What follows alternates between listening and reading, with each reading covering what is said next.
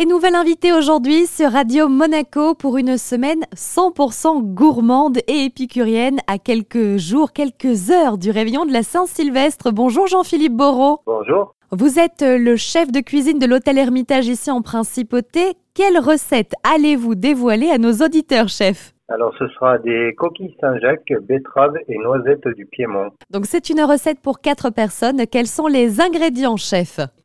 Nous aurons d'abord des Saint-Jacques, de la noisette du Piémont, des betteraves, bien sûr, et de la crème et du caviar. Au niveau du déroulé, comment ça se passe, chef? Quelles sont les étapes clés pour réaliser votre recette? Alors, nous allons d'abord prendre les betteraves et les mettre au, gros sel et les cuire au four pendant environ 2 heures, 2 heures et demie. Une fois cuites, on les coupe en fines lamelles et on les met à mariner avec un vinaigre xérès et une huile de noisette.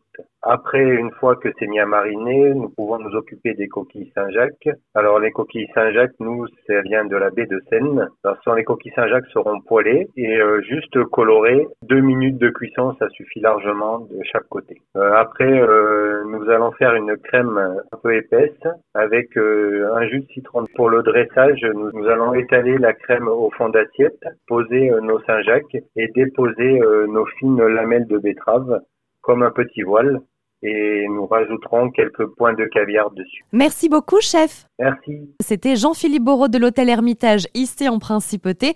D'ailleurs, rendez-vous sur notre site radio-monaco.com. Vous allez retrouver la liste des courses en détail avec les portions. Vous retrouverez également les étapes clés de la recette et enfin le dressage pour épater vos convives.